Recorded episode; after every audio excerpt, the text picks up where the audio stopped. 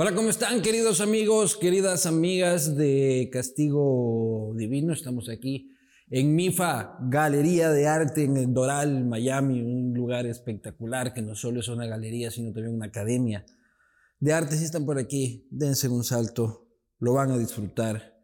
También quiero agradecer a Aqua, maquillaje vegano, que permiten que esta cara sea menos fea de lo habitual. Así que muchísimas gracias.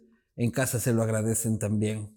Agradecer a la ciudad de Quito, ciudad milenaria, tu historia comienza en Quito, una ciudad llena de cultura, arte, diversión. Viaja a Quito, Quito te espera. Así como también te espera Cuenca en Ecuador.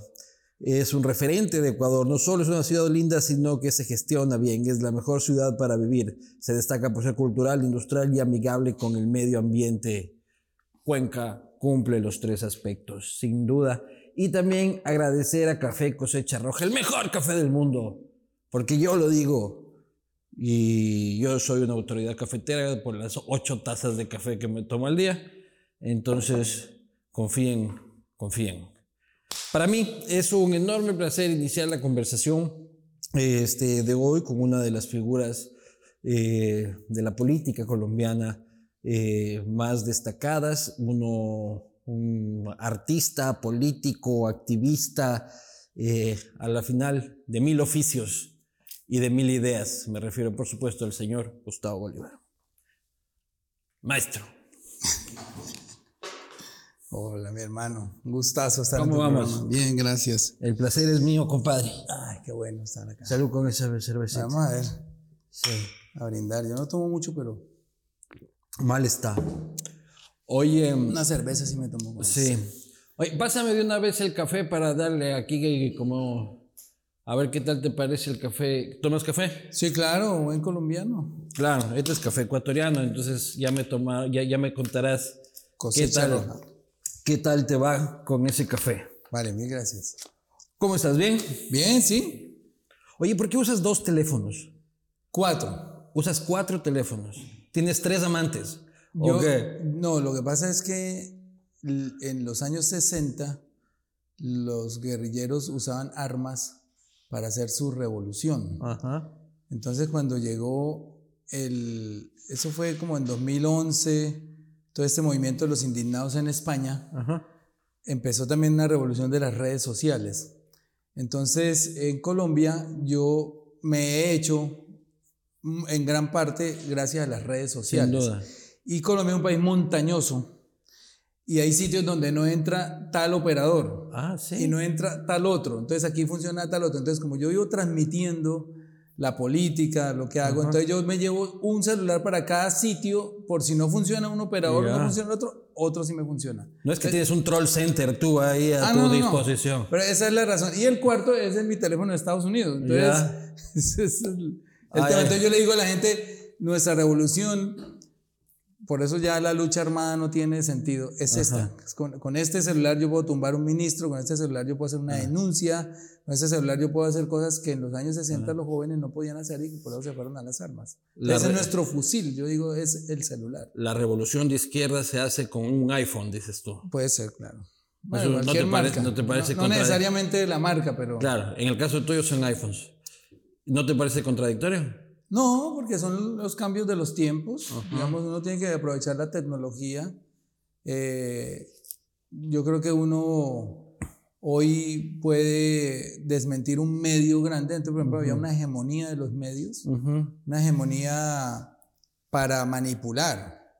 Entonces hoy uno puede escribir diciendo, esto es mentira, mira, estoy aquí y lo Claro. que estás diciendo no es cierto. Antes nos llegaba la información y teníamos que comernos la entera como llegara sin poderla controvertir, pero hoy, Sí. si no soy yo, es otro, millones en el mundo diciendo, oye, esto que estás diciendo no es así. Pero lo que a mí me hace pensar siempre es que hay cuatro tipos, cuatro hijueputas que si quieren desconectar las redes, controlan el mundo. O sea, el dueño de Twitter, el dueño de Facebook, el dueño de TikTok De Instagram. eh, y, y de Google son cinco hijueputas que entran en una mesa que si es que quieren controlar el mundo y apagar el planeta, lo apagan. Sí, es- eso es Entonces, cierto. eso sí es hegemónico. Eso es cierto, pero gracias a esos cuatro HPs o a esos cinco hemos podido, por ejemplo, hacer revoluciones eh, sin armas, hemos podido hacer revoluciones pacíficas, porque desde la primavera árabe, recuérdate que se convocaban por Twitter en Egipto, ha pasado, digamos, nosotros pudimos hacer en Colombia una reciente revolución pacífica con redes sociales. Entonces, un día nos van a apagar y nos van a... Claro, un día se levantan de mal genio y nos cagan todo y se acaba este programa. Pero y por lo menos hasta hoy yo, yo, puedo decir que ha servido para equilibrar la información. Oye, ¿tú financiaste la primera línea? No la primera línea, sino los elementos de protección de algunos Cascos y escudos, tú compraste que precisamente en, eh, sobre ese relato es que me armaron el cuento de que yo financié la primera línea, ¿no? Financié la primera línea es decirle, me compren las papas bombas o vaya a comprar eso, no. Compré... ¿Tú, tú, no vendes bombas Molotov. Además, además fue una, una Baki, 4.988 personas pusieron plata para que les compráramos cascos, gafas, a los jóvenes que los estaban masacrando, les estaban reventando la cabeza, les estaban sacando los ojos. Y ahí está la estadística, 103 jóvenes perdieron los ojos en esa revuelta. ¿Cuántos cascos compraste? Los que había, porque se acabaron, pero más o menos, uy, yo no, de verdad puedo mentir con la cifra, pero como unos 600, 700, no eran muchos, no, se acabaron, entonces no pude comprar mucho. Pero la plata que sobró de la vaca la hemos usado para indemnizar, para darle auxilios a los heridos, a los mutilados oculares. Pero no hubo exceso de violencia desde ese lado también. Lógicamente brutalidad policial, pero, sí. pero también no hubo excesos del lado de los de Lado y lado, de lado y lado, pero sin quererlos defender, digamos, yo estuve en varias de esas marchas y eran pacíficas, hasta que llega la policía de forma violenta a disolver las marchas y eso enardece, digamos, como que empieza ahí una... La gente empieza a emberracarse. O sea, si la policía llegara en buen plan... Aquí puedo hablar así, empieza a emputarse. Dale, nomás. Y, y de ese empute, de pronto algún compañero le sacaron un ojo y cae al piso, y todo el mundo empieza a gritar y entonces empiezan a incendiar. Y se armó el mierdero. Pero de verdad estuve, y lo digo porque estuve ahí parado caminando las calles, la mayoría de, de situaciones eran pacíficas hasta que llegaba el SMAT a hacer algo. Y eso obviamente eh, desencadenaba otros hechos y ellos entonces se ponían más violentos, los de aquí también. Oye, pero Petro no prometió desarticular el SMAT. Sí. ¿Y lo ha hecho? No, yo, yo, yo estoy tratando de que se cumpla esa palabra. Lo que pasa es que una cosa es estar uno en campaña Claro. Y otra cosa es estar gobernando y que le digan a uno las Fuerzas Armadas, mire, pues si quieres mantenamos eso ya, pero le advierto, mañana se toman algo y no hay como... Claro, pues no, eh, el garrote funciona cuando estás del lado de los garroteros. pero pues. sí se está transformando, digamos, la doctrina. ¿Ya? Eh, este odio con el que salían los policías a, disolver esas manifestaciones y a sacarle los ojos a la gente ha pasado, porque de hecho, de agosto que se posesionó Petro, a la fecha ha habido varias revueltas pero no a ese volumen. Y no ha habido heridos. Pero no a ese volumen, pues. difíciles, porque por ejemplo hay indígenas que se han ido a tomar tierras, ha tenido que ir a desalojarlos. Los jóvenes de primera línea volvieron a salir un día por, buscando la, protestando por la libertad de los compañeros y no, no ha habido heridos ni mutilados y menos muertos. Entonces digamos que el cambio de doctrina sí se siente. Veníamos de una doctrina de odio a una que el presidente llama la seguridad humana y es decirle, sí hay que reprimir, sí hay que lanzar gases, gases cuando ya se, se salga de madre pues la manifestación, pero no hay por qué dispararle a los ojos a los jóvenes ni menos a matarlos. Tú estás satisfecho con Petro. Es el presidente que esperabas, es tu amigo y crees que está haciendo honor a su palabra. Sí, está haciendo muy buen gobierno. Obviamente estamos en un país polarizado donde la prensa dirá otra cosa, pero los hechos, digamos, concretos es que se está manejando muy bien la economía. Pero hay, ya, o sea, el peso está en 5 mil pesos del... A 4 mil 700, bajó estos días, bajó, fue la moneda que más se valorizó en América estos días. Pero eso es, un dato, eso es... un dato factual de que algo no está bien, ¿no? no, ya venía alto. El peso de un colombiano cada día vale menos. Eh, pero ya venía alto, ya venía alto. Sí, pero no a esos niveles. O sea, superado, dos veces ha superado Venía los 5, alto y son factores externos, no los podemos manejar nosotros. Por ejemplo, a estos partidos, a estos países emergentes llega mucho capital golondrina, capital especulativo. Es decir, yo tengo un millonario y de repente en Colombia están pagando los TES, los títulos del tesoro al 7%, me llevo la plata para allá. Y de repente Estados Unidos empieza a subir las tasas, entonces sacan la plata muchos sacaron el dinero para traerlo a Estados Unidos porque tienen, están pagando muy buenas tasas. ¿O tenían miedo de que Colombia se vuelva a Venezuela? Parte de eso al comienzo, que llegó a 5 mil, pero bajado, que ya se dieron cuenta pues, que el tipo no llegó a hacer locuras. Pero sobre todo los grandes capitales que llegaron a Estados Unidos atraídos por las altas tasas ha, ha, hecho la diferencia, digamos, no podemos manejar eso. ¿O será que la industria del narco también como que no pasa sus mejores días? No, el narco sigue con mucha influencia todavía. Pero hay otro, otro factor. Colombia exporta menos de lo que importa. Entonces, digamos, la balanza comercial. Esa balanza, ese desbalance es de 15 mil millones de dólares. Entonces, nosotros importamos el año pasado 71 mil millones. Ya. Importamos. Y exportamos 56. Entonces, esos 15 mil hay que ir a buscarlos. Los importadores tienen que ir a buscar y eso también presiona el alza del. Oye, pero ¿cuál es la influencia y el valor de la economía del narco en la economía colombiana? El Banco de la República, en un estudio que nos hizo alguna vez, mm, ellos nos hacen una. Yo estaba en la Comisión Económica en el, Senado, nos hacen un balance semestral. Alguna vez le hice la pregunta y me dijeron que más o menos de 5 puntos del PIB. 5 puntos del PIB. Eso viene a ser... 5 mil millones. Más o por menos 80 billones de, Sí, más o menos como unos 5 mil... Millones de dólares. Más, un poquito más, unos 10 mil millones. 10 mil millones de dólares es la economía anual del narco. Sí. Buen billetes, ¿no? Sí. Y uno aquí rompiéndose el lomo, ¿no? Esos países, pero nunca se quiebran. Y, y, y, hay otro factor que ha empezado a, tomar mucha fuerza, que son las transferencias. Mm, las transferencias que hacen los, los colombianos en el exterior. Las remesas. Esas remesas han llegado a 9 mil millones ya, pueden llegar a 10 mil. Entonces, si uno suma, pero ¿por qué ha subido eso? Porque hay más migración. porque en el gobierno pasado migró muchísima gente, mucha gente salió a buscar oportunidades. Y, y, sobre todo por la pandemia hubo mucho, más giros, digamos, porque la gente no estaba trabajando, se estaba, estaba, había un drama social grande, porque pues Colombia es uno de los países con más informalidad del mundo. Hoy, hoy mostraron una cifra terrible, el 58%, o sea, de cada 100 personas que trabajan, 58 son informales. Es decir, limpian semáforos, hacen arepas, venden en la calle, etc. O son, o, son abogados. Lo que pasa, no, sí. Lo que pasa es que tú, tú mides la informalidad como si es que no están registrados en la seguridad social. Pero la mayoría es que son vendedores y todo. Entonces, cuando llega la pandemia y hay que encerrarlos, la informalidad no tenía como un, salario que le llegara a la casa. Claro, Entonces hay un drama muy, muy difícil. De hecho, por eso se da el estallido social. Estamos encerrados, pues los que nos llegaba el cheque a la casa, pues nos pueden encerrar 10 años. Todos los días vamos a tener la nevera llena.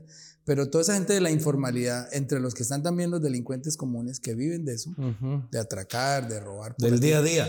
Si los encierras. es su trabajo diario. Exacto. Y si los encierras y no tienes un peso para vivir y está encerrado y no puede salir porque la policía te agarra. Entonces la gente se desesperó y llega en ese momento la noticia, brutal noticia del presidente diciendo vamos a hacer una Reforma, tributaria, para grabar los alimentos de la canasta familiar. Entonces tú, le dices a gente que está aguantando hambre, te vamos a poner impuestos al huevo, a la leche. Puta, La gente salió y se reventó. No, no, eso es vengan a votarme, por favor, soy un estúpido. Sí, claro. Eso, fue la torpeza más grande que cometió el hombre. Oye, pero ¿a ti no te da miedo quemarte con Petro? Porque a la final los presidentes son los presidentes, ¿no? Y a la final miran para sí mismos. Y a la final muchos presidentes se nutren de la intelectualidad de otros, se nutren de la figura de otros, pero el rato de salvar el culo, hay que salvar el culo del presidente. Pues mira, yo, yo confío en Petro muchísimo y soy leal, digamos, tengo lealtad. Ya lo que él haga, él, que él responda por lo que él haga, pero yo defiendo el gobierno hasta donde puedo defenderlo. Ha habido cosas que yo he salido a criticar entonces, Las plumas de ganso y sí, obvio, cuando haya embarradas, pues uno también tiene que salir a, a, criticarla porque los movimientos que no tienen autocrítica se autodestruyen. Pero si, somos un comité de aplausos y no hay alguien que diga eso está quedando mal, eso está mal, eh, terminamos volviéndonos mediocres todos y, y, y sin autocrítica nos, nos destruimos. Yo vengo del futuro. ¿Ya? ¿Cómo ves a Colombia entre cuatro este, años? Yo, vengo del futuro, nosotros ya pasamos por eso y al principio, en la Revolución Ciudadana de Correa, al principio había muchos Gustavos, ¿ya? gente intelectual este, alrededor del proyecto, gente inteligente, bien intencionada alrededor del proyecto, que ejercían sus críticas, pero luego al caudillo le empiezan a estorbar esa gente, ¿ya? Primero porque se siente amenazado por su inteligencia, primero porque sabe que son críticas internas y fundamentadas, y empieza a desprenderse de esas personas para conseguir profesionales aplaudidores, lamedores de botas. Eso es lo que ha pasado en todos los procesos de izquierda eh, latinoamericanos que tienen una figura presidencial tan potente como es el caso de ustedes. Yo vengo del futuro, querido amigo. ¿Y qué pasó? Claro. ¿Qué pasó en 2026? Claro. E, en dos años vas a estar peleado con Petro. No, yo, yo he peleado con Petro ya. Y él en algunas me halla la razón, en algunas no, pero digamos, eh, cuando uno se considera amigo de alguien, uno tiene que hacerle ver errores, porque el que no es buen amigo le pasa todo, le aplaude, le aplaude, le aplaude y lo, lo, lo, manda al abismo. Pero eres amigo amigote, así de hermano, tengo un dolor en el huevo, que me salió una espinilla del hijo de puta. A, ese nivel. No, digamos, eh, hemos compartido muchísimo. Fuimos compañeros de puesto, pues en el, con el Senado éramos compañeros de pupitre, pues cuatro años hablando muchísimo. Eh, me, me, copia en algunas cosas, consejos que le doy, en otros no. Pero yo considero que yo soy más amigo de Petro que Petro de mí. ¿Cómo es eso? Es que Petro es un poco, digamos, cada ser humano es distinto en, en el trato. Yo soy muy cálido, a mí me gusta abrazar a la gente, a mí me gusta... ¿Y él no? Preocuparme, él es un tipo, muy frío, muy eh, ensimismado. No es que sea, no lo hace eso mala persona, nace de su forma de ser, entonces yo la entiendo. Pero él lo quieres apapachar y no se deja apapachar. Pero un día me abrazó mucho en Girardot cuando se tomó sus tragos. Allá llegó a la tarima y me agarró y me dio un abrazo gigante. la vez que salió en la tarima. Sí, yo digo, uy, pero Petro está muy cariñoso. No era que se estaba sosteniendo. Entonces. Claro. no, mentira, no. Para no, caerse en el asunto. No, no estaba tan borracho, la verdad, como dicen. Pero, fue eh, esa vez que le sacaron pero el video. Pero sus su muestras de cariño conmigo han sido gigantes. Por ejemplo, encabeza en la lista el Senado. Sabiendo que ibas a renunciar. Sabiendo porque yo le dije, Gustavo, no me dan la finanza para estar ocho años aquí. Pero eso es trampa, Gustavo. No, porque yo lo advertí, yo lo dije varias veces. Pero eso es, eso es trampa con la gente. No, porque si yo lo, lo, hiciera de mala fe o algo, pero yo la gente, yo lo que le digo es... La gente votó por ti. Yo herido no les sirvo. Claro. Y yo estoy herido. Pero la gente votó por ti. No, pero yo lo advertí muchas veces. Muchas veces en la locución les dije, yo no voy a tratar de durar todo el tiempo. De hecho, si Petro no gana, no me posesiono. Eso lo, lo canté varias veces. O sea, tú estabas consciente que estuviste ahí para jalar la lista. Sí. Así como ponen bailarinas, gente de televisión, te pusieron a ti para... Bueno, pero jalarla y a defenderla, porque yo, ah. modestia aparte pues, del grupo, era uno de los que más conocía el ideario de Petro porque lo acompañé en la campaña del 18, en, la, en esta, por infinidad de plazas públicas. Me escuché sus discursos 100, 200 veces, no sé cuánto. Entonces yo ya tenía como muy grabado todo el, el, el tema, lo, el programa. Entonces yo era un buen candidato porque podía pararme en cualquier escenario a defender unas tesis con todos los argumentos, porque pues que Petro es un tipo, primero muy buen orador, pero segundo muy estudioso, muy estudioso, eh, mm, una persona muy intelectual que siempre está, eh, es brillante, yo creo que Petro es un tipo muy brillante, es un, es un, es un hombre que difícilmente lo podemos reemplazar. Y, yo creo que en la campaña estaba solo, los, los contrincantes de verdad no daban la talla intelectual, a veces uno ¿Cómo lo veía. no va a dar la talla el doctor Rodolfo, pues? No. Todos tenemos que llegar así a esa edad, con chicas en yate tomando whisky. Ese debe ser el objetivo final de todo latinoamericano, mi hermano. Pues, eh, bueno, yo no voy a criticar eso porque, pues, eh, no sé qué haga en esa edad, pero sería chévere. El, problema es que no invite. El problema es que el, país no dependa de mí. Claro, no. Pero ya cuando digo, le van a entregar el país a este Está bueno para tenerlo de amigo y de viejito que te invite a las fiestas, ¿no? Pero no para que conduzca el país. Sí, exactamente, No, ese era un personaje maravilloso. Eso, alguna de tus novelas. Bueno, pero fíjate, yo ahora te entrevisto a ti. ¿Por qué sabes tanto de Colombia siendo ecuatoriano? Porque está al lado. Y porque soy un curioso. Sí, pero me parece estar hablando con alguien de Colombia. Soy un curioso de la política regional. Qué bueno. Oye, bueno, y, los otros contendores tampoco es de que había, la señora Ingrid se quedó abajo, Fico muy pegado a, Uribe, que más le restaba que le, le sumaba. Pero tú tienes respeto intelectual por Álvaro Uribe. Una cosa es que te parezca un hijo de puta. La otra es, es un hijo de puta inteligente. Sí, mucho. Yo creo que Petro y Uribe son los dos personajes más importantes del último medio siglo en la política de Colombia. Son indudables. De hecho, ambos han marcado... Hay que meter a Marulanda también, ¿no? Ambos han marcado una época. Ambos han marcado una época. Y, y, han influido sobre el país al punto que la polarización se centra sobre esos dos personajes. Claro. Y Petro en su inteligencia, en su humildad, lo primero que hace cuando gana la presidencia es invitar a Uribe.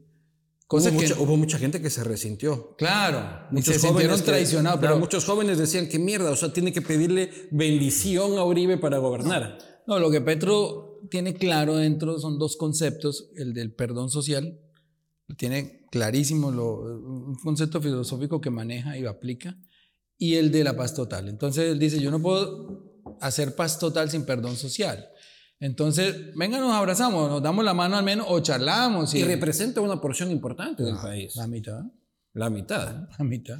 Pues nosotros ganamos por 700 mil votos. O sea, y voto rural, la mayoría. 4 o 5% más, pero realmente eso estaba muy parejo. Y toda la zona de Antioquia, mm. ustedes raspaban los números. Sí, sí.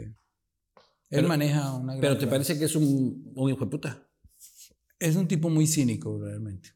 Muy cínico porque dentro de su inteligencia lo que hace es tratar de confundir a la gente, ¿no? De hacerse pasar por un tipo de paz, cuando un tipo de guerra, de hacerse pasar por un tipo honorable cuando él sabe que no lo ha sido. Eh, un tipo muy sagaz para... ¿Es narco? Hay gente que dice que sí y digamos, si no es narco, sí es claro que durante su gobierno hubo carteles que florecieron. Eh, el cartel de los Cifuentes Villa, una sobrina suya, narca, pues extraditada, la esposa de su hermano, su hermano, eh, digamos que en la familia, en el entorno hay varios narcotraficantes. Claro, sí, en Navidad así, el abogado, el narco, este, ahora va a cortar el, eh, eh, el pavo el, el, primo narcotraficante. Pero de ahí decir que él, pues eso sí, no hay pruebas. No hay pues. pruebas. ¿Y tiene respeto intelectual por Iván Duque? No. ¿O ese te parece un bobazo? No, él, por él sí no, por él sí Porque es que, digamos, Uribe maneja una filosofía, digamos, incluso una ideología, pero Iván Duque sí no. Iván Duque es una, eh, fue un presidente muy torpe, primero. Segundo, muy mentiroso. Si él no robó, dejó robar demasiado. Ahí estamos viendo las consecuencias. Cada vez aparecen más eh, lastres de su gobierno, más casos de corrupción.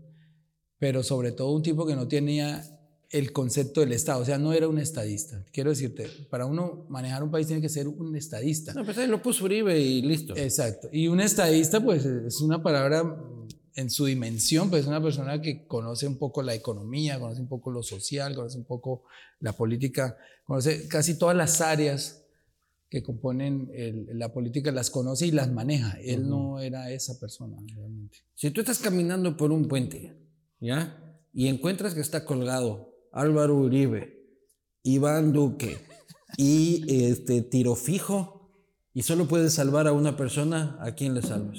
Iba de puta pregunta. bueno, tiro fijo ya está muerto, o sea que yo... Imagínate que está vivo. No, porque, digamos, yo no lo salvaría a él porque también fue un tipo que hizo daño. Dentro, es que para uno poder hablar de la, de la violencia en Colombia hay que entender los fenómenos de violencia y su génesis. Claro, no, los orígenes son puta, Entonces uno dice, valorando que era un campesino que le robaron sus tierras. Bueno, ¿a quién salvas de, espérate, después de eso te digo.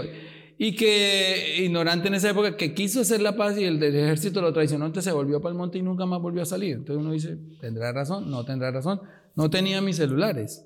Para decir, me robaron las tierras, el ejército me está acribillando. Entonces, entonces, digamos que yo entiendo mucho. Pero un criminal de mucho cuidado. Sí, claro, pues, por eso es que se distorsiona. Entonces ya cuando se van allá al monte ellos pierden la noción. Pues tanto la perdieron, porque yo he hablado mucho con los de las FARC, que son ahora colegas, fueron colegas míos en el, en el Senado. Iván Márquez. Nos sentábamos ahí al ladito. Entonces eh, perdieron mucho la noción, tanto que ellos, cuando aparecen esas imágenes de los secuestrados con cadenas y todas estas cosas, ellos no sabían que eso era malo.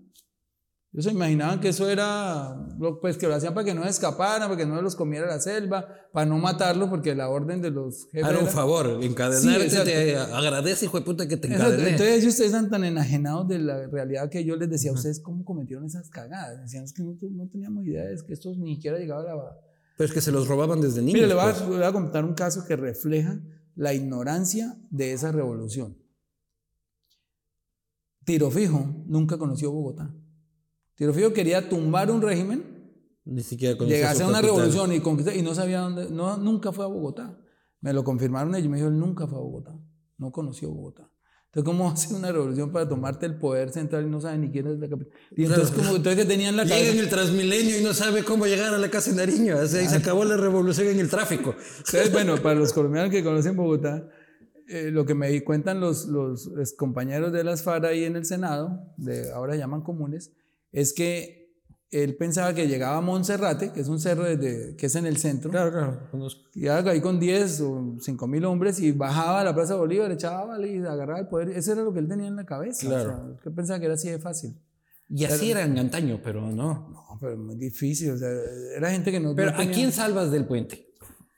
Hermano, le voy a decir la verdad, sin ser inhumano, a ninguno los botas, o sea, para cómo les pisas la mano a los tres. De pronto a Duque, que es un tipo, pues, pero Uribe y... Pero ese va a estar más jodido, ¿no? Porque es más... Es más gordito. Eh, eh, Uribe y Marulanda son tipos que fueron malos, malos, malos, malos. El otro es el otro, el tipo equivocado, un pendejo ahí, pero no. Más vale salvar un pendejo que un puta, dice. Pues, vamos a brindar por el Ay, Presidente Duque se acaba de salvar usted el pellejo.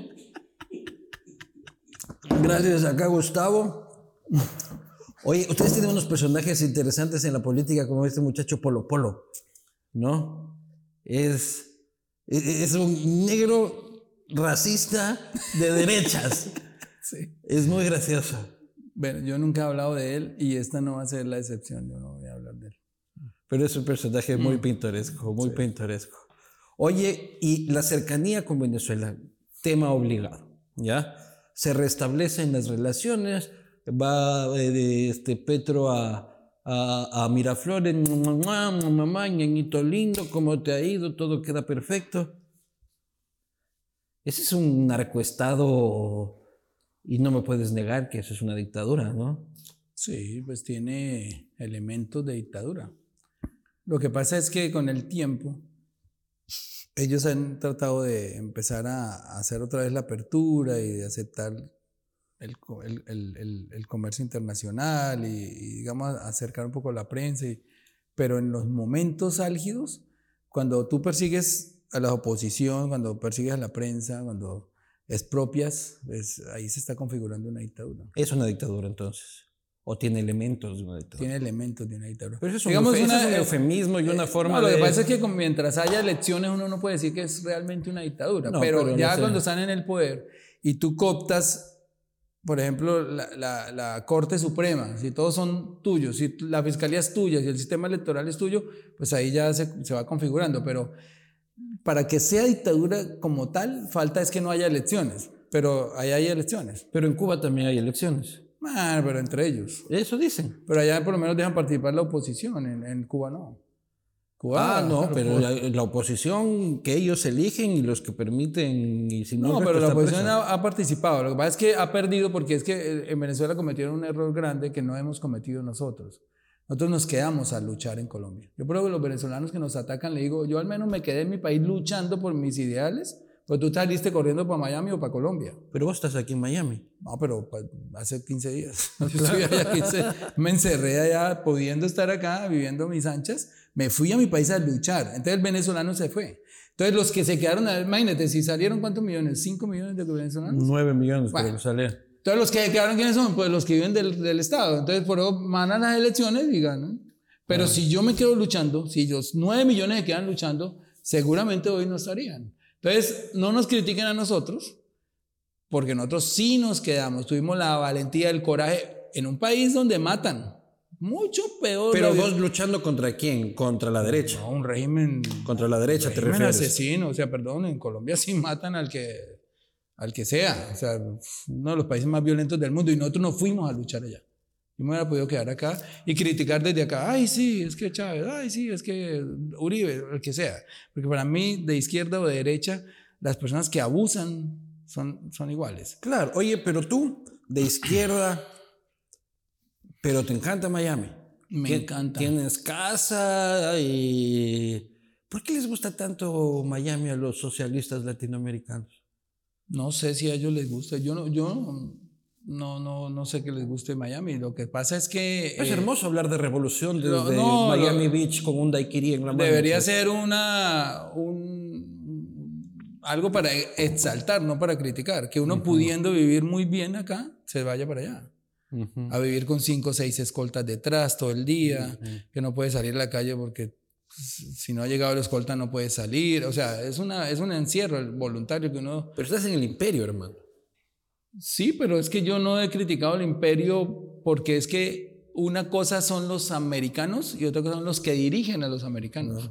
Entonces, si tú ves la persona que va en un carro rosadita con su hijo, con su mujer, eh, por ser americano no es malo. No, no, no, a mí me caen súper Ya bien. los que, los que formulan las políticas imperialistas o los que están arriba, esos son, esos son los gobernantes, pero el americano a mí me ha tratado bien, son personas buenas. Pero es que nunca les veo a los socialistas yendo a La Habana a pasar sus días a Yo voy, yo he ido, Margarita. yo he ido, yo he ido, no. Pero a pasear un rato y a tomarte unos mojitos y bailar con unas cubanas. a pasear, rico. Claro, pues, pero no terminar ahí tus, este, ni tus días. Porque no ni- nos dejan, ni pero, pero si nos dejaran comprar una casita, yo sería feliz viviendo en La Habana. Sí. Muy lindo. Oye, porque tú renunciaste diciendo que el sueldo no te alcanzaba.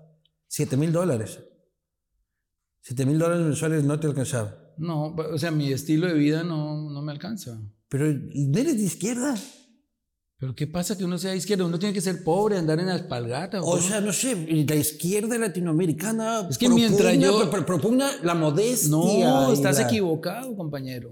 Mientras yo trabaje y mi capital sea honesto, yo puedo tener los millones que quiera, Ah, sí, y ser multimillonario. Yo estoy de acuerdo con eso. Lo que ahora, es si yo me robo la plata del Estado, ahí sí no me puedo ir a la gran vida porque es mucho hijo de puta. Está, está robando a los que están cagados allá y para darse No, la sí, gran yo te entiendo. Y a mí me parece bien. Y te felicito. Pero Entonces, mi es- caso es que yo he hecho mi dinero honestamente y, con- y tengo con- derecho a vivir donde quiera, como quiera, etcétera. Sin embargo, elegí irme al mierdero, meterme allá, acabar mi vida, pues porque tengo unos ideales. Eso no me hace. Yo puedo usar Ferragamos o tener un yate. eso es, que se les ha metido en la cabeza que es- el de derecha es rico y el de izquierda es pobre. No. Va, mire todos los de derecha allá comiendo mierda y los, y los jefes. Sí, es que los de izquierda de siempre, los, los de izquierda en sus discursos siempre nos han enseñado a odiar al rico, ¿no? Sí. Eso está mal. Y eso fue un error que cometió, por ejemplo, la guerrilla. Yo lo venía, yo se lo he dicho, es que yo conversé con ellos mucho cuando estuve en el Senado. ¿Por qué secuestrar un ganadero?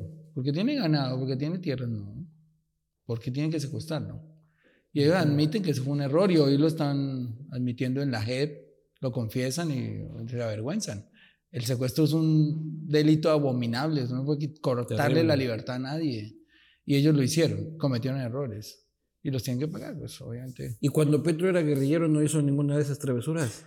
No alcanzó. Yo creo que es que él, él- él- además él estaba en una guerrilla que era mucho más intelectual que militar. El El M19. M-19, pero él estuvo muy chiquito, lo apresaron y digamos cuando se presentó lo del Palacio de Justicia estaba preso, lo que nos cuenta el mismo, Lo del Palacio de Justicia que fue lo de Pablo Escobar para quemar los papeles de Pablo. dicen que ese fue uno de los objetivos, no, no me consta, pero eh, digamos hay un jefe de, de Petro que se llama Ever Bustamante, que es de la derecha hoy, que es de Uribe. Incluso fue senador de Uribe. Y en un video, Ever Bustamante, si lo buscan, dice, Petro nunca tuvo mando, Petro nunca fue nadie muchacho, aquí. pa- no- pasacafés en el M19. no, no- creo que no alcanzó a tomar las armas, no sé, era como una célula urbana ahí en Zipaquirá y etcétera. Pero, pero no fue, pues, que haya sido sentenciado o acusado de crímenes, eso No. nunca. nunca. Oye, has escrito tanto sobre la cultura narco, porque así es como ya un poco la califico yo. ¿No crees en cierto medida que has romantizado el narcotráfico? me acusan de eso, ¿sabes? Eh, lo que pasa es que yo no sé, la mente de, los, de la gente es como torcida, porque yo siempre que pongo los personajes y trato de que el malo sea muy malo y se empiezan a enamorar de los malos. Yo no sé qué nos pasa, ¿verdad que estamos enfermos?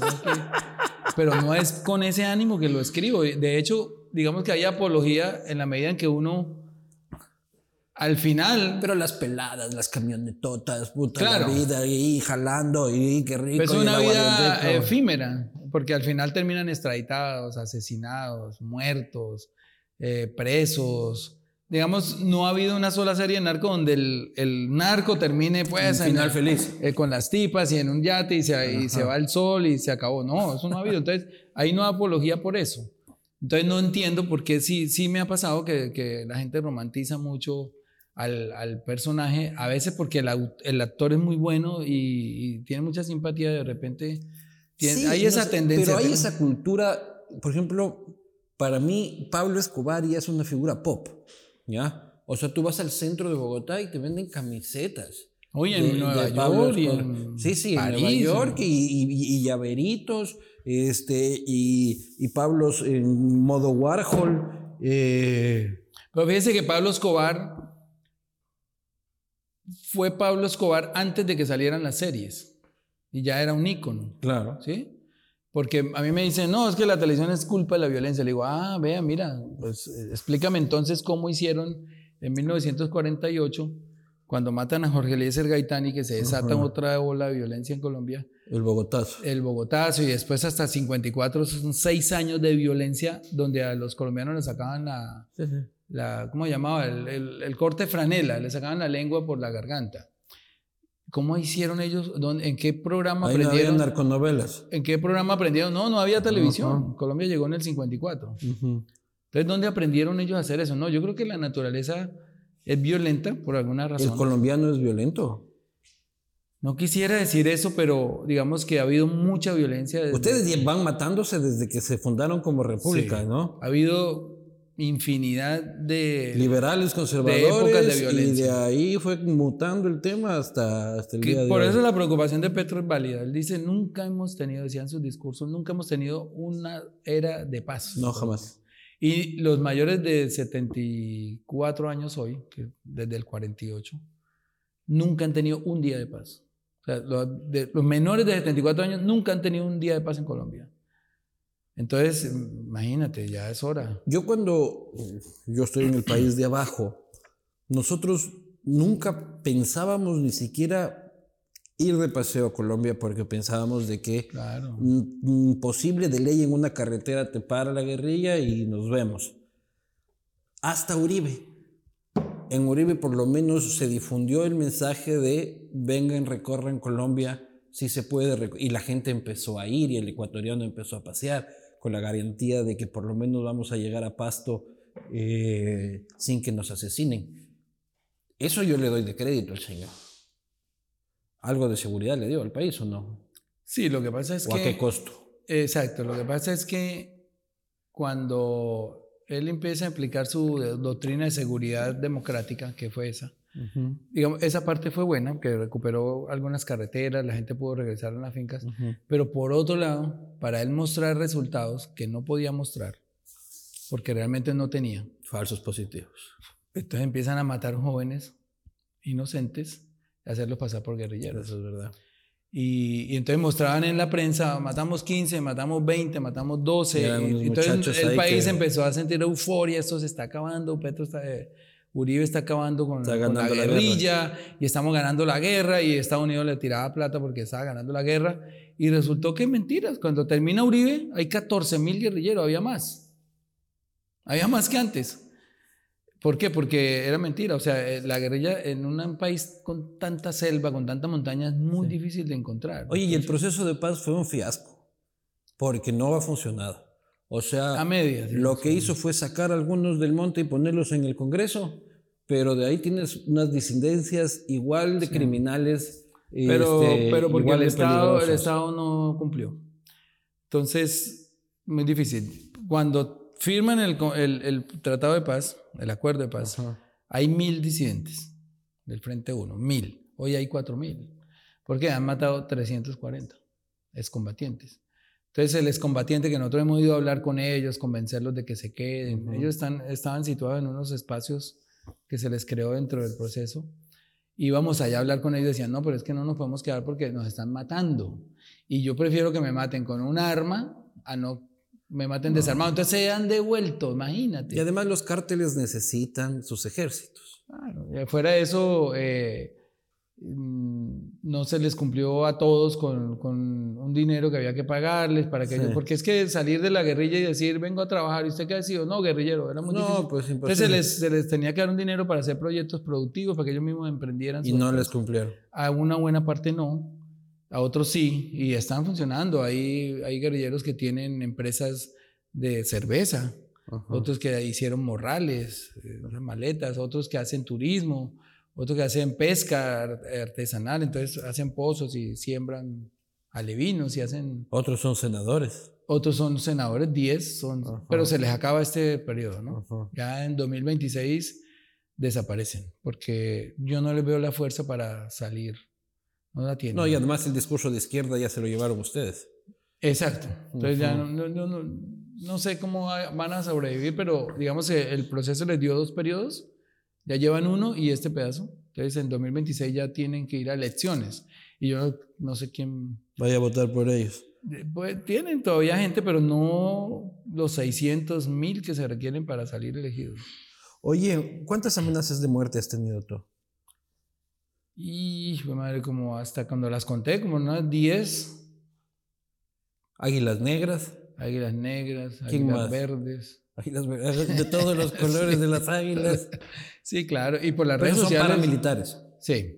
Y por las redes sociales, pues sí, infinitas. O sea, ah, bueno, pero todos los días. Te va a matar, hijo de puta, cuando te vea te va a romper la cara. Esas me llegan a mí todos los días. Pues, pero eso no cuenta como amenaza de no, muerte. No, ni, nunca las. Diez dices serias, notificables a la policía y todo el asunto. ¿Y por qué? ¿Por tu discurso? Primero porque, digamos que una, uno de mis objetivos de ir a la política era desenmascarar a Uribe. Yo me estaba enfrentando a un poder muy grande porque eh, había en ese momento, cuando yo empiezo a hacer eso, el uribismo era del 70%. No. Uribe llegó a tener 80, 85. Pero ya venía mi hermano. cuando tú te enfrentas al 70%, yo llegaba aquí al aeropuerto y me gritaban cosas. Claro. Un comunista, un comunista, un guerrillero, no sé qué. La gente. Las, las señoras así emperipolladas. Ir a Antioquia era terrible, era como venir a Miami también. Un guerrillero, hijo de puta, no sé cuántas. Y, y, era terrible, o sea, porque la gente amaba a ese hombre. Pero cuando empiezan a darse todas estas cosas, a encontrarse. Pero ya no te dicen guerrillero, hijo de puta, en el aeropuerto de Miami. No, que no, ahora me, me piden. ¿Qué pasa, señoras? Me están aquí defraudando. no, ahora me piden fotos, me abrazan, que gracias por lo que hago, que tal cosa. Bueno, habrá gente que no me quiere, obviamente, normal. Pero no como antes, ¿sabes? Eh, eh, cuando empecé era muy difícil, muy duro, muy duro porque estaba tocando un ídolo. Claro. Un ídolo para la gente. Pero cuando empiezan a conocerse todas estas cosas de las masacres, de los falsos positivos, de la corrupción, todos esos proyectos que dentro de ese gobierno fueron corruptos, como la Ruta del Sol, de Odebrecht, toda esa cosa, como que le, empezamos a bajar, a bajar, a bajar, a bajar, y llegó a momentos que tuvo 20% de popularidad, Uribe. Es lo que tiene el mío ahora. Y no va ni un año, va un año y medio pobre. Eh, ¿Cómo se llama? Guillermo Lazo. Ah, Guillermo Lazo. Yo estuve en, las elecciones que perdió. ¿Te sabes el nombre? Qué, qué, qué pobre desgraciado. Yo estuve ya en esas elecciones que perdió Arauz. ¿Tú apoyabas a Arauz? Sí. ¿Apoyas a Correa? Me gustó lo que hizo Correa. Eh, Está prófugo de la justicia, uno, ¿no? Uno que conoce los dos países sabe que haya un desarrollo. ¿A qué costo?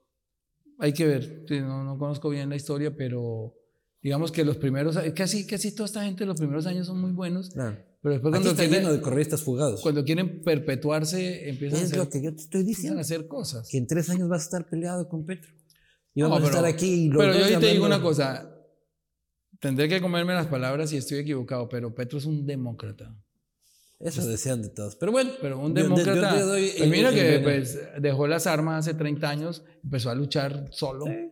Te doy el beneficio de la y, y, logró ganar unas elecciones sin... Oye, pero nunca has temido por tu vida en serio. Sí, claro, no, claro. ¿Cuándo? Siempre, o sea, uno sabe que ya se descuida y... No, no, pero una cosa es, sí, sí, tengo miedo. Que, cuando dijiste, hijo de puta, me van a matar, me largo mañana a Miami. Cuando el estallido social, hay un momento en que la prensa me vendió como terrorista. En el 2020. Sí. ¿Ya? Eh, la prensa agarró a hacerme un, un coro, incluso la alcaldesa de Bogotá, en los medios decía que yo era un terrorista, que financiaba a los terroristas. Eso me puso una lápida al Y tú estabas en Bogotá. Y yo nunca en la vida he cogido un corta uña, yo no sé qué. Yo no me quiera matar un zancudo porque me da mucho pesar con los animales. Entonces, que me digan terrorista a mí, que he sido un escritor que duró 25 años sentado en un sofá haciendo plata y haciendo historias, fue puta, me dolió mucho porque nunca lo he sido. Eh, sin embargo, la gente que me conocía sabía y eso, pero los. Y ahí te la sacaste para Miami. Pero los fanáticos, no, yo me quedé. Yo, nunca, me, nunca he salido corriendo.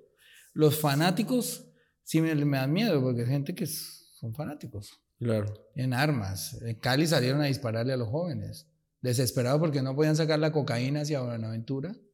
Entonces estaba todo bloqueado. Entonces ya se desesperaron tanto que salieron con fusiles al lado de los policías a matar jóvenes.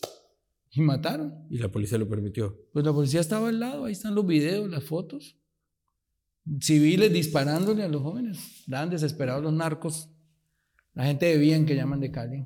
Oye, ¿y tú estás a favor de la legalización de la cocaína? De todo tipo de drogas. Creo que es la única salida que hay porque ya el, prohibicionismo fracasó rotundamente y se lo demostramos en cifras. Yo eh, solo en Colombia le muestro tres cifras.